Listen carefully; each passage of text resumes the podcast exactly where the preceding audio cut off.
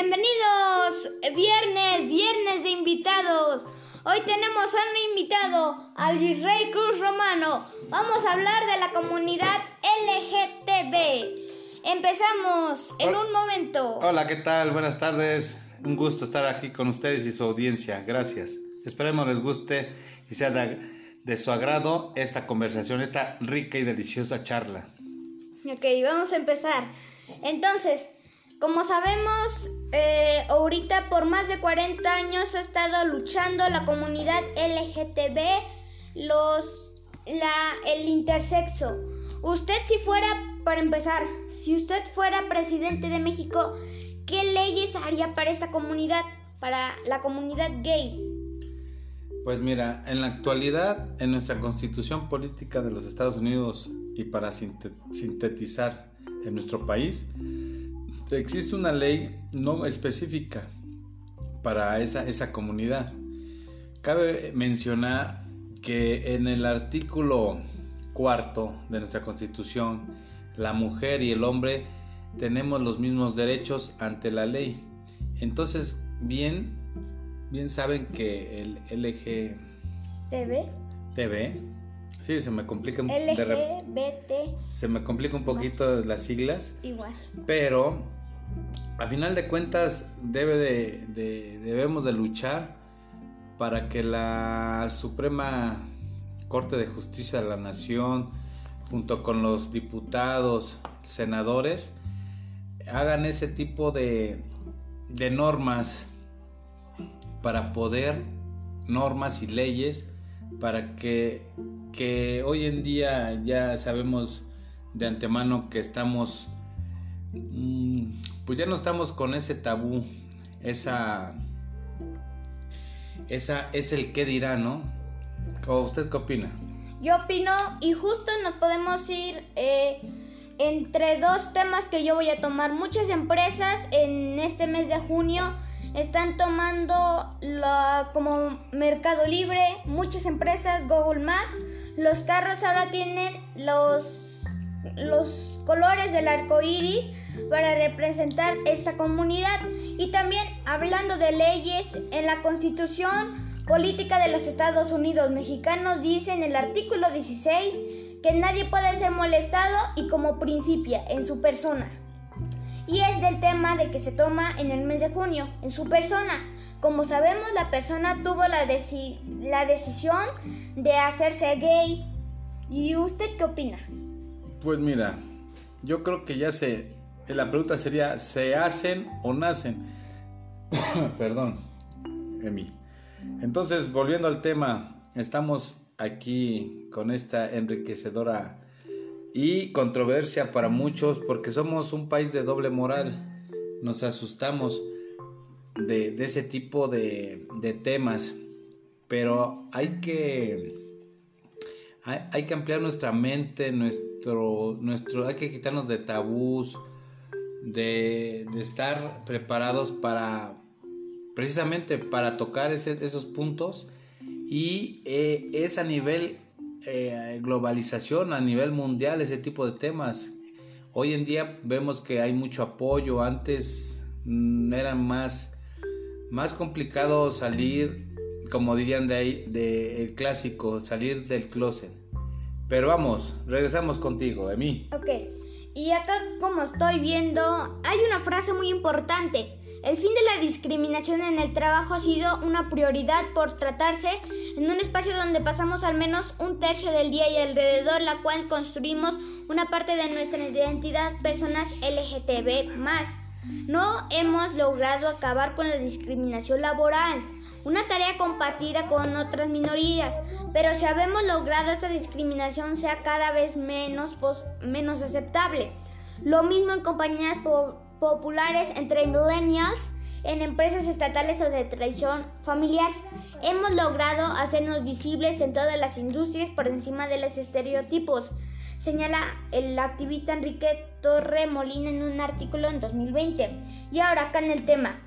También, como sabemos, este, estamos a tres días de la protesta y por el cambio de semáforo en la Ciudad de México eh, va a ser la marcha virtual. Ahora la pregunta es, ¿cómo van a hacer una marcha virtual? A lo que importa es si en mi en mi en mi punto de vista estemos en rojo, en naranja, en amarillo o en verde, tenemos que defender los derechos de las personas usted y libertad de expresión. Pues sí, eh, tenemos estereotipos que eh, en la actualidad, hoy en día que estamos pasando por este, por este virus SARS-CoV-2, COVID, es complicado porque imagínate, se supone que los índices del gobierno nos dicen que vamos a la baja con los contagios, que están disminuyendo las, los, los fallecidos. Contagios. Pero realmente en la, no sabemos, no tenemos cifras del INEGI donde, donde realmente, o del, perdón, de la Secretaría de Salud, donde nos sea transparente la, la información hacia la, los ciudadanos.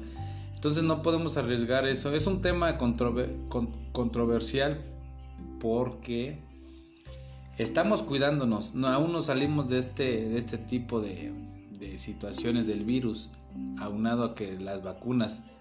Entonces es complicado que haya una mega marcha de ese tipo, pero no estamos en contra. Entonces sí, sí, sí va a ser complicado verlo de, de esos ojos, con esos ojos de, de los apoyas o no los apoyamos. ¿Cómo ves? Eh, sí, y justo revisando los nuevos casos y muertes de G.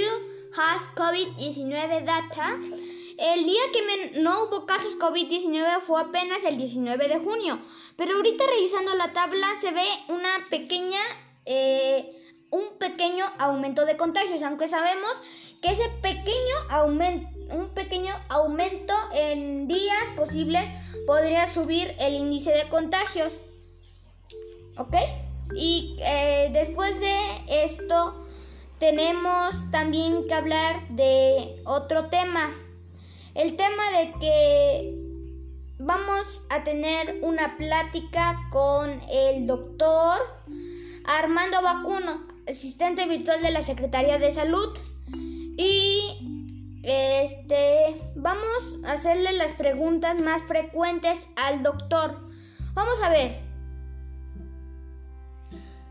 Este Regresamos en un corte y en inmediato en un abrir y cerrar de ojos, regresamos con ustedes, oyentes.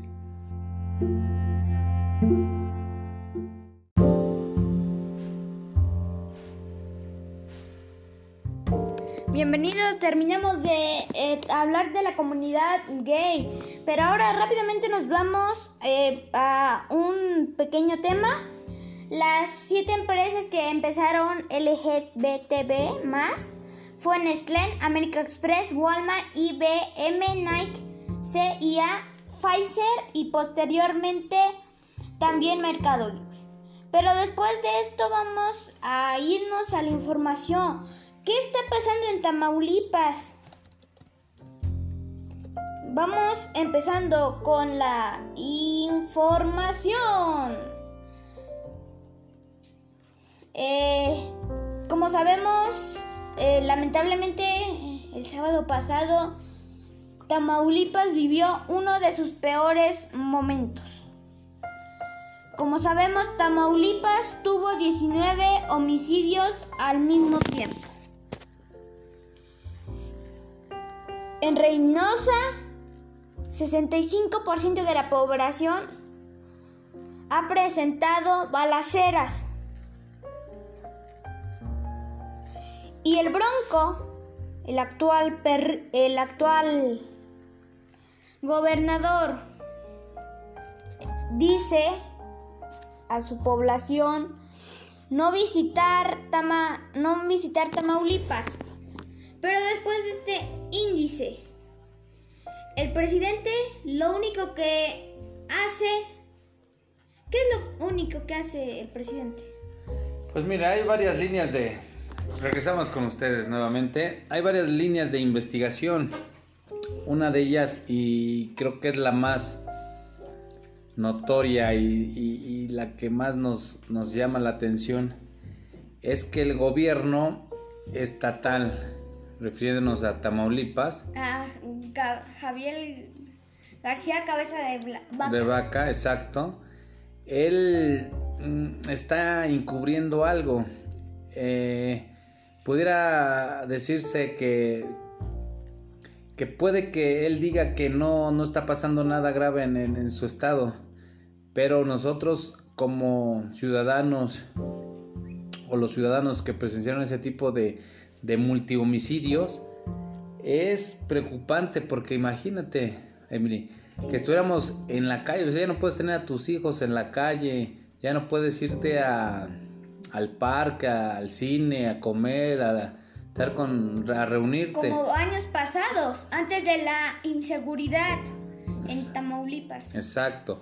Entonces aquí necesita haber apoyo ya en la Fiscalía General de la República a nivel federal para que llegue, pues no sé si sea más bien la, la Guardia Nacional a tener un poco de paz, pero no, no solo eso, el prevenir la delincuencia organizada ya en estos, en estos tiempos está rebasando. Eh, va unado de la mano con lo que es la corrupción.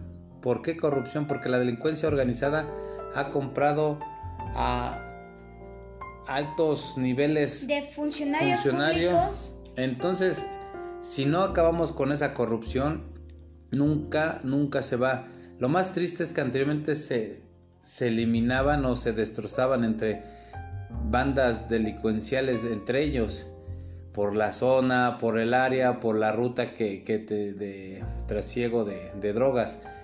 Pero hoy en la actualidad y más en esa nota, en ese tipo y doloroso reportaje que pasaron unos días, que ya cualquier persona estaban disparando ese tipo de, de, delincuencia organizada. Entonces, volvemos a lo mismo, hay que ver de dónde y por qué están actuando de esa manera. Y justo lo que decía ayer el presidente López Obrador, índices de, la corrupción y supuestamente en su gobierno bajó un 20%, 20.3%. Pero esto te, vamos a tomar la indicación, fue un trabajador del INEGI. ¿Qué trabajador del INEGI iba a dar un resultado? ¿Quién le iba a creer a un trabajador de del INEGI? Puede ser ese trabajador un corrupto. Exactamente. Se debe de consultar a nivel global, al nivel nacional.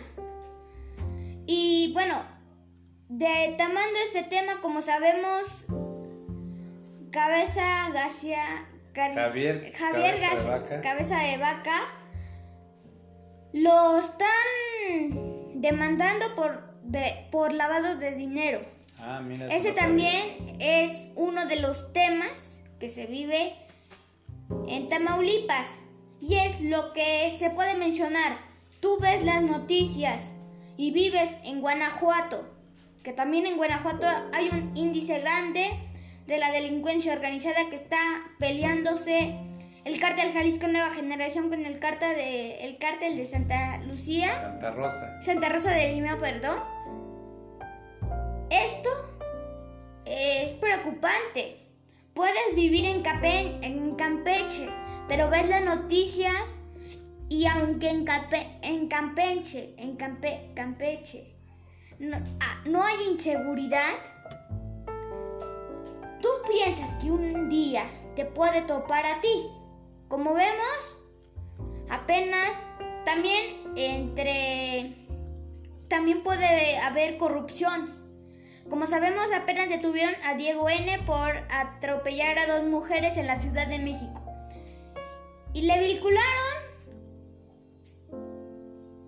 Bueno, volvemos.